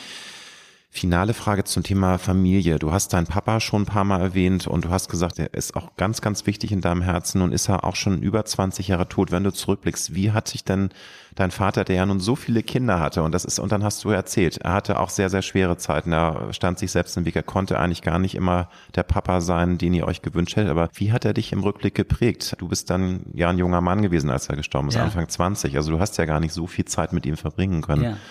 Wie, wie ist das heute Al- dein Papa in deinem Gedanken, in deinem Also Herzen? als, als, als Mensch war er eine absolute, ab, er war absolut lebendig. Der würde in einen Raum hier reinkommen und würde sofort irgendwie alle Menschen anstecken. Charismatisch auch, ne? Mhm. Charismatisch bis zum Abwinken, aber auf eine natürliche Art, auf nicht eine Art, die er versucht irgendwie zu erzwingen. Mhm. Und er war auch immer verliebt und, und interessiert in das Leben und wollte immer Neues entdecken und Neues irgendwie äh, machen und, und ach, wie viele Sachen die Leute gar nicht wissen. Zum Beispiel, wir haben ja auf dem Hausboot gelebt, vorher keine Ahnung von Schiffen und Booten, haben dann einfach so eine so ein Ding gekauft, was eigentlich verschrottet werden hätte. Also das Hausboot, was ihr von uns kennt damals, das war kurz davor, es sollte verschrottet Ja. werden. Weil es fast alt. schon nicht mehr äh, auf dem Wasser äh, irgendwie äh, oben blieb. Und, und mein Vater sah das und sagte, boah, super, da können wir drauf leben und das ach, das kriegen wir schon hin, das werden wir reparieren. Weißt du? Pragmatisch. super. Und dann haben wir ein Jahr lang dran geschraubt, aber es war einfach wunderschön und mega Zeit da. Und irgendwann hat er dann eine Phase gehabt, auch auf dem Hausboot in Amsterdam, äh, 89 müsste es gewesen sein, hat er die Phase gehabt, irgendwie Biobrot. Biobrot wäre was ganz Wichtiges, was ganz Tolles. Und es war noch sehr früh in der Zeit. Das war ja noch nicht so Trend überall. Und ah, plötzlich hat er angefangen, all möglichen Geräten zu kaufen, so, all, so Schrotgeräten und so und Säcke voll mit, mit, mit Getreide und alles. Und wir haben als Familie auf diesem Hausboot plötzlich dann über vier, fünf, sechs Wochen haben wir nichts anderes getan, den ganzen Tag in den verschiedenen Räumen, als Brot zu backen. Es war eine Bäckerei, ja, eine Kelly Family Bäckerei in Amsterdam auf dem Hausboot, ne? Und Biobrot Ja. auch noch. Und äh, das haben wir dann am Markt am Wochenende da in Amsterdam dann auch verkauft. Wir haben einen Stand gehabt. Und nach vier, fünf, sechs Wochen und ich dachte schon als sieben, achtjährige dachte ich, ja, gut, wir sind halt eine Bäckereisfamilie jetzt. Also Musik ist ja anscheinend jetzt nur noch Hobby, ähm, aber okay. Also ich du? höre aus, dein Papa hat gebrannt immer, der war begeisterungsfähig. Ne? Total. Und, ja, ja, und er war fähig, wirklich von heute auf morgen was komplett anders zu machen. Sehr wenig von Angst gesteuert. was, was Wunderbares ist, finde ich toll. Also, Richtig. Und das ist eine der Sachen, die ich von ihm, glaube ich, übernommen habe. Zumindest ist mein Leben auch sehr, sehr oft so gewesen. Und wir sind vom Charakter und von, von der Art als Person schon sehr anders. Aber so ein paar, paar Sachen. Und das war für mich als kleines Kind, das zu sehen, dass wir einfach den Switch gemacht haben, fand ich großartig. Ich habe dann einfach dann die, die Säcke hin und her getragen, habe überall geholfen und gemacht. Und dann nach vier, fünf, sechs Wochen sagte er, okay, Kids, ihr habt gesehen, das können wir, jetzt gehen wir zurück zur Musik. Heute, heute weiß ich natürlich, vielleicht lief es nicht so gut. Vielleicht war es so, er hat es jetzt besser gewö- äh, gehofft, vielleicht war es so lala. Ja, aber er Oder, hat's- äh, er aber, hat's versucht, ne? Aber als, als Kind Ja. hat mir das im Kopf gespeichert, wenn du mal was anderes machen willst, dann machst du es einfach. Du musst nicht erstmal drüber nachdenken und dies und dann, ach, was könnte schief gehen und was, scheiß drauf. Vergiss es, machen. Einfach, mal machen. Ja, das finde ich auch einen wunderbaren Satz. Also das, kann- Wird schon- aber gerade, wird schon schief gehen. du gerade die, die Deutschen sind da ja viel zu ängstlich. Also ich finde das immer wunderbar, wenn Menschen auch mal was wagen und Ja. äh, ganz, ganz Ja. wunderbar. Aber wa- was, was, was mein Vater angeht, ich habe, glaube ich, eine andere Version Mhm. von ihm bekommen als manche meiner ältesten Mhm. Geschwistern. Ich glaube schon, dass man mit jedem Kind lernt. Ich kann das für mich bestätigen. Ich habe fünf Kinder und ich sage jetzt nicht, dass ich bei den Ältesten irgendwie nur Scheiße gebaut habe, aber ich weiß auf jeden Fall, dass man einfach nicht dafür vorbereitet ist, dass man lernt, währenddessen man Vater ist und versucht die ganze Zeit es besser zu machen und man macht Fehlern und bereut die und so weiter. Aber ich weiß auch, dass Kinder haben immer eine, eine endlose Liebe zu den Eltern und deswegen kann man auch später auch einiges noch, noch reparieren. Weißt du, es ist ja nie, die Brücke ist immer da, wenn man möchte. Aber ja, deswegen, wenn ich über meinen Vater schwärme, weiß ich aber auch genauso, dass das nicht eins zu eins so gewesen sein muss für alle meine anderen Geschwistern. Klar. Und insofern, das ist die Experience, die ich gemacht habe. Ich kann nichts anderes sagen. Das wäre, das wäre gelogen. Ja. Du hast angedeutet, ja, in den 90ern bist du einfach mal, hast die Notbremse gezogen. Das war ja ein Moment der Rebellion, würdest du sagen. Also war das das erste Mal und bist du auch ein Mensch, der mal so einen Hang zur Rebellion hat? Weil das ist ja auch eine sehr, sehr eigene Sache. Viele Menschen trauen sich das nicht. Man muss das ja in, in sich spüren. Dieses Gefühl, nee, that's it. Und jetzt muss ich wirklich die Notbremse ziehen, muss auch mal unbequeme Konsequenzen ziehen und rebellieren. Ist das? Ja, ja, also ich treffe manchmal sehr gewagte oder, oder krasse Entscheidungen, lebensverändernde, lebensverändernde, mein, sorry, mein Deutsch, aber Mhm. Nee, nee, aber Entscheidungen. lebensveränderndes stimmt. ähm, aber es ist nicht mein Anspruch oder mein Ansatz, rebellieren, um zu rebellieren. Ich glaube, das ist das, wo Kommunismus immer wieder den Fehler macht und letztendlich dann auch äh, schief geht. Sondern es ist halt, ja, wenn ich dann von heute auf morgen damals von, vom Schloss Kimmich gegangen bin, dann weil ich wusste, das ist nicht gesund für mich, ich muss hier raus. Wenn ich jetzt von heute auf morgen mit meiner Frau, meine Kindern entschieden habe, wir ziehen in einem Wohnmobil und, und reisen jetzt drei Jahre lang und ich mache Straßenmusik, dann war das einfach eine Entscheidung und dann lebt sich das auch sehr viel einfacher danach. Und klingt jetzt total unspektakulär im, im, Vergleich, aber wer Musiker ist und auch vor allen Dingen Mainstream-Künstler unterwegs auf Tour und so, ich habe letztes Jahr entschieden, ich nehme kein Album mehr digital auf. Fertig. Ja. Ist mir scheißegal, was es bedeutet. Ist mir scheißegal, was die Plattenfirma denkt. Ist mir scheißegal, ob es bedeutet, ich komme nie wieder im Radio. Ich bin nie wieder irgendwie, werde nie wieder Arenen oder Stadien spielen. Ist mir wurscht. Ich krieg das einfach nicht mehr zusammen mit meiner Liebe zur Musik, mit wie ich finde, es richtig ist. Und ich kann doch nicht eines predigen und das andere tun. Und da habe ich für mich gesagt, ich mache es halt nie wieder. Ich mache nur noch analoge Musik, nur noch das in der Art und Weise. Und plötzlich ist zwar alles anders, aber es ist gar nicht mal so schlimm. Und es ist auch gar nicht mal so schwer. Und was, was ist jetzt passiert? Das Album kommt raus und es ist auf Platz 6 in den, in den Albumcharts. Und, so äh, und dann denke ich, Oh ja, okay. Geht doch. Also äh, es, ich bin nicht, anscheinend nicht alleine. Es gibt wohl mehr Leute da draußen, die auch Bock haben, auch mhm. dass ein Song mal vier, fünf Minuten geht und nicht wie ein TikTok-Song ja. schon 2,30 irgendwas oder so. hat, ja, ja. Schon, schon vorbei ist. Endlosschleife, ne? Ich meine, mhm. man hat Momente, wo man sowas hören will. Ja. Okay, aber man hat auch andere Momente. Absolut.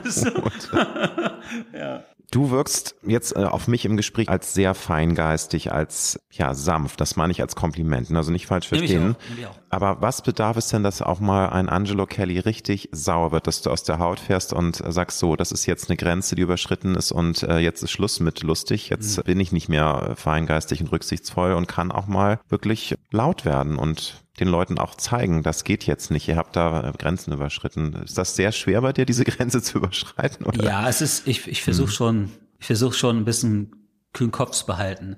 Aber ich, ich werde natürlich ganz schnell aggressiv, wenn meine Frau oder meine ja. Kinder irgendwo äh, in Gefahr sein sollten oder jemand über die vielleicht was sagt, was überhaupt mhm. gar nicht geht, weißt du, sowas da, da also so manchmal Hate, auch so Social Media gibt's ja auch manchmal irgendwelche Idioten, ne, die dann da was schreiben, aber die, das ist Die was werden gerne einfach, einfach gesperrt, ja, ja, fertig. Ja, ja, ich, ich finde auch zum Beispiel, man kann ja gerne Kritik mal äh, irgendwie lesen oder sowas, ist ja fein, aber jemand, wenn ich jetzt bei dir auf deiner Social Media Page wäre und ich gehe jetzt auf dein Instagram und ich schreibe was, ich bin bei dir zu Hause. Das ist deine Plattform in dem Moment. Und ich bin ja zu dir gekommen. Hätte ich das woanders gemacht, whatever. Aber ich, hab, genau. ich bin zu dir gekommen. Ja.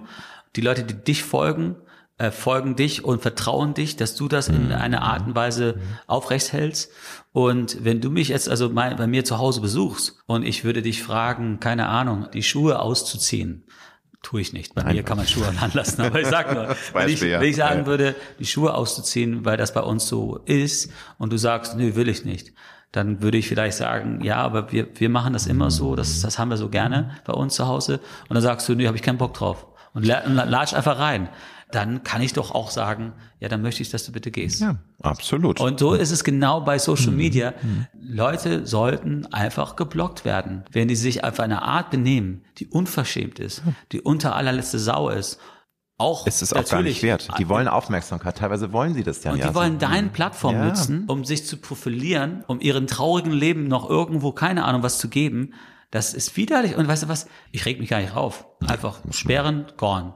Jemand, der sagt, ich finde die neue Platte nicht so geil, aber weiterhin viel Glück. Wunderbar. Das ist völlig no, no okay. Ja. Wird vielleicht nicht äh, gepinnt und äh, oben, oben noch gefutured, aber kein Ding, weißt du? Aber das ist so, ja, aber ich reg mich nicht so viel auf. Es gibt Journalisten heutzutage, die äh, es nicht verdient haben, als Journalisten genannt zu werden. Ich finde, das ist natürlich traurig, weil das ist ein ehrenhafter und sehr wichtiger Job. Es glaube, es, es geht darum, auch die Zeit festzuhalten.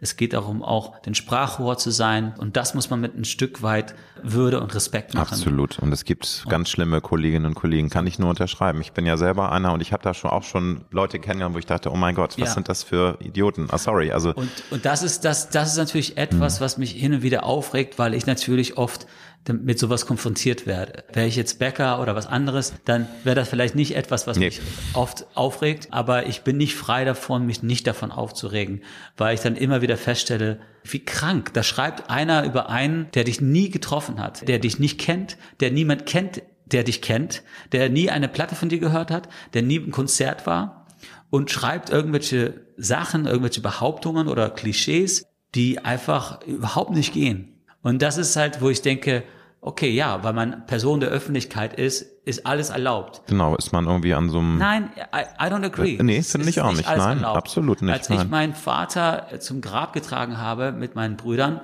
und wir von Paparazzis fotografiert worden sind, irgendwo in Irland, dachte ich auch so, nein, ihr habt kein Recht, mich in diesem Moment damit zu konfrontieren. Ich habe ein Recht, mich von meinem Vater zu verabschieden. Ich habe euch nicht erlaubt, hierher zu kommen. Und was kann ich sagen? Nichts. Ich darf nichts sagen. Ja, das ist bitter. Ja, das und, ist und das ist einfach, wo ich sage, nee, nicht poor me, poor me, sondern, aber ich sage, es gibt Grenzen und die werden immer wieder überschritten. Und das ist einfach, wo ich sage, das ist, das ist nicht gut. Und da sollten Journalisten und die Medien selber, die müssen selber die Arbeit machen, bei sich das Haus sauber zu machen. Diesen Scheiß raus. Ja. Weißt du, du kannst nicht sagen, auf einer Seite, wir wollen in einer toleranten Leben, äh, äh, mhm. Welt leben, wir wollen äh, Menschen respektieren, äh, für alle möglichen Gründe. Ja, alles zu der Diversity, äh, Diversity Diskussion. Ne? Und, du kannst ja, nicht das alles predigen ja. und auf der anderen Seite die gleichen Leute, die das in all den Formaten predigen, sind auch unter anderem die gleichen Leute, die dann Menschen einfach schlachten. Schlachten als Businessmodell. Ja, ja. Da mhm. denke ich so, what the fuck are you talking mhm. about? Wer, wer bist du mir zu sagen, was heute Moral ist, wenn du selber gar keine Moral überhaupt in dich trägst? Kann man nur so unterschreiben, jetzt lieber hast Angelo. Du mich aber auch. Nee, aber ich bin du. du ich bin, bin, ich bin der ganz beide. Jetzt, jetzt kommt ja Angelo. Chaka Angriff. Alles gut, alles gut. Alles du bist immer noch ein junger Mann mit Anfang 40. Aber wenn du jetzt auf dein bisheriges Leben zurückblickst, was sind da für dich die Schlüssel gewesen, dass du heute dieses zufriedene, tolle Leben. Ne? Du hast eine Familie, du hast fünf Kinder, du bist seit vielen, vielen Jahren glücklich verheiratet, du hast ein Zuhause, wo dein Herz aufgeht in Irland. Was sind da so die Faktoren gewesen? Weil es ist ja auch eine Reise, auf der wir uns befinden und wir sind auch mal totunglücklich, es läuft mal gar nicht. Aber was war für dich, ich weiß, das ist eine große, sind jetzt nochmal so große Fragen zum Abschluss. da muss aber jeder meiner Gäste durch. Sehr gerne. Was sind für dich so die Schlüssel, wenn du zurückblickst, dass du ja. Zufriedenheit. Es muss ja gar nicht immer eine Glück ist ja ein flüchtiger Moment, habe ich auch in vielen Gesprächen gelernt. Glück wollen wir alle, aber Glück ist sehr flüchtig und, und Zufriedenheit ist viel wichtiger, finde ja, ich. Mhm. Glück ist manchmal nur im Moment, aber kann auch ganz schnell wieder weg sein. Und Zufriedenheit ist so ein Dauerzustand, genau. den du genau. versuchst aufzubauen, ja. zu äh, erhalten. Ich würde mal sagen, es gibt verschiedene Sachen in meinem Leben, die das alles natürlich prägen und das mich hier hinbringen, wo ich jetzt heute bin.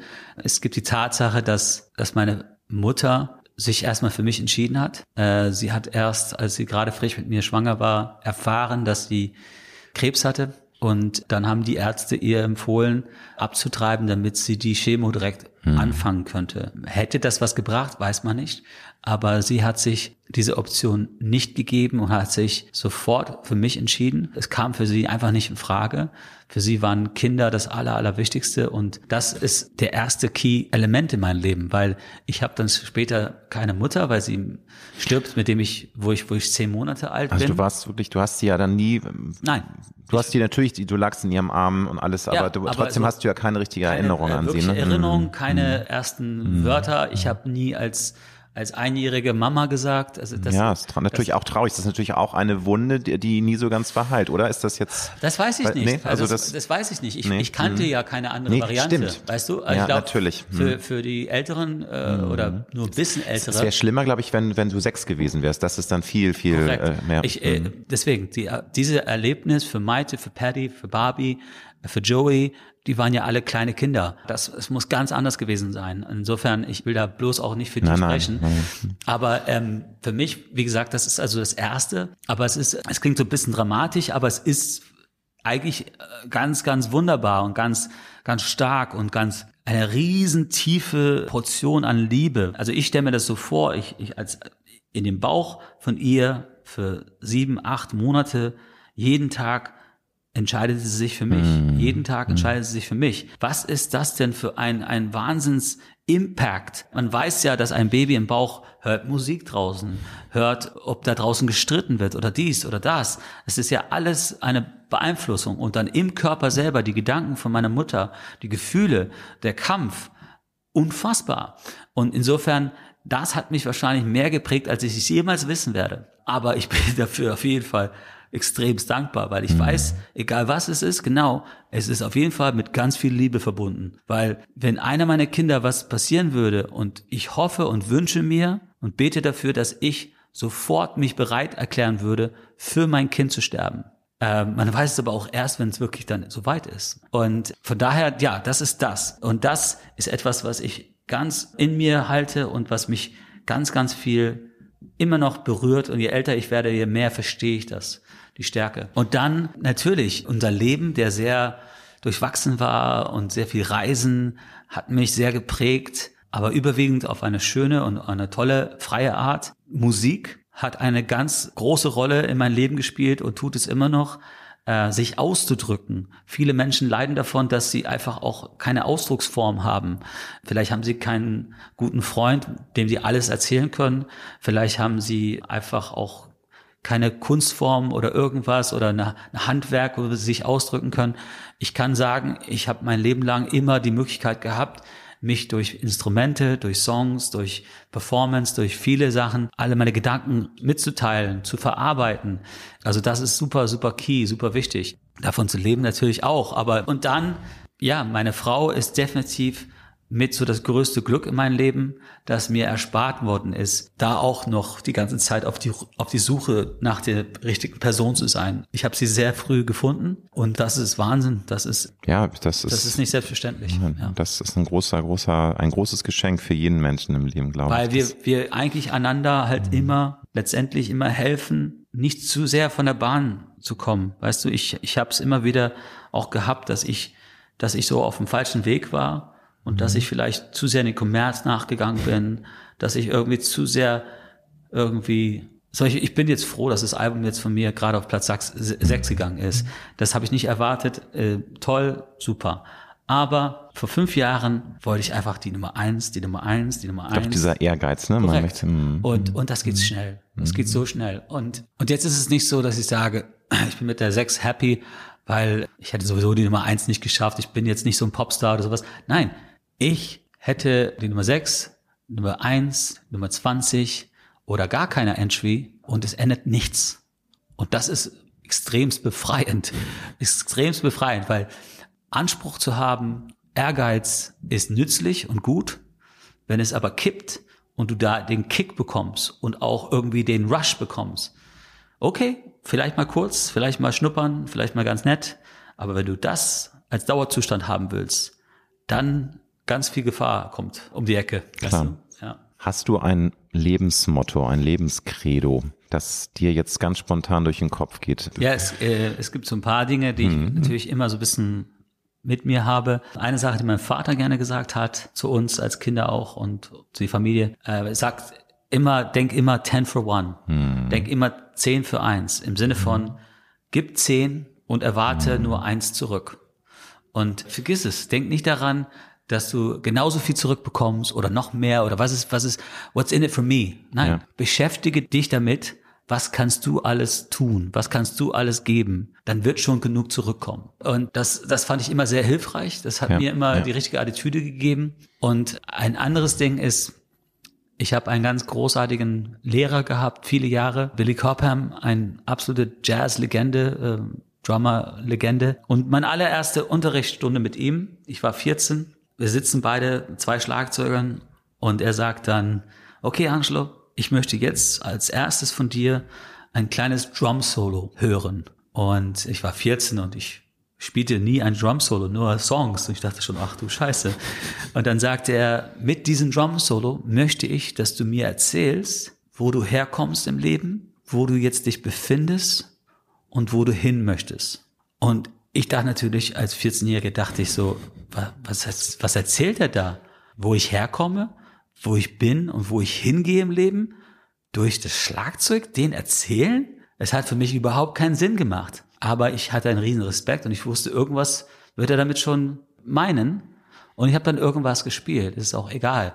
Aber ich habe später immer, immer mehr und heute immer mehr verstanden. Das ist das ja. Letztendlich ist alles, alles ist Dialog. Alles ist etwas, was du erzählst. Dein Benehmen, wie du spielst, was du spielst, es ist alles Sprache. Hm. Und je früher du das lernst, desto mehr kannst du selber dir deine eigene Sprache angucken und dich fragen, was sagt das über mich aus als Mensch? Bin ich damit happy oder nicht? Und plötzlich kann die Kunst dir dazu helfen, dein Leben zu ändern. Und dein Leben, den du änderst, kann deine Kunst wiederum befruchten. Alles äh, ist miteinander verwoben, ja auch. Total. Also, hm. und insofern, egal ob ich es möchte oder nicht, jedes Mal, wenn ich singe, jedes Mal, wenn ich Schlagzeug spiele, jedes Mal, wenn ich performe, es ist immer, ich nehme mein Leben mit. Ich bin die Person, die ich da in dem Moment gerade bin, reell oder fake, zu kopflastig oder einfach nur bei mir im Gefühl. Ich bin auf jeden Fall die Person und ich irgend, irgendwas habe ich damit vor. Irgendwo will ich, will ich damit hin. Welchen guten Rat würdest du dem 18-jährigen Angelo Kelly heute mit Anfang 40 auf den Weg geben? Sei ein bisschen lieber zu deiner Frau. Äh, bring, bring regelmäßig Blumen. Mach das zur Angewohnheit. Immer noch nicht. Oh, oh na so Mensch, schlimm. ach komm, aber ich glaube. ist so schlimm. Aber weißt du, wenn ich es dann doch mache, ist sie dann ganz überrascht und dann, ich weiß. Aber du bist ja immer noch mit ihr glücklich. Insofern, du Total, machst, glaube ich, auch aber, ganz viel richtig, mein Lieber. Du machst dir nicht so viel sie Kopf. Hat so viel, sie hat so viel besser verdient. Also es ist echt, ich habe unverschämt Glück, ja. Angelo, dann danke ich dir ganz danke herzlich, dir. wünsche dir viel Erfolg für Grace, auch wenn du sagst, das ist dir gar nicht mehr so wichtig. Der Erfolg ist immer, finde ich, auch relativ. Du hast ein Herzensprojekt hier erfüllt, du ja. bist glücklich mit dem, du hast auch was wieder von dir preisgegeben und insofern finde ich es aber toll, auf das, dass du jetzt diesen Weg weitergehst. Du machst das, was dich erfüllt, was ja, dich, dein Herz dir immer sagt und vielen lieben Dank, dass ich du mein Gast warst. Bis bald.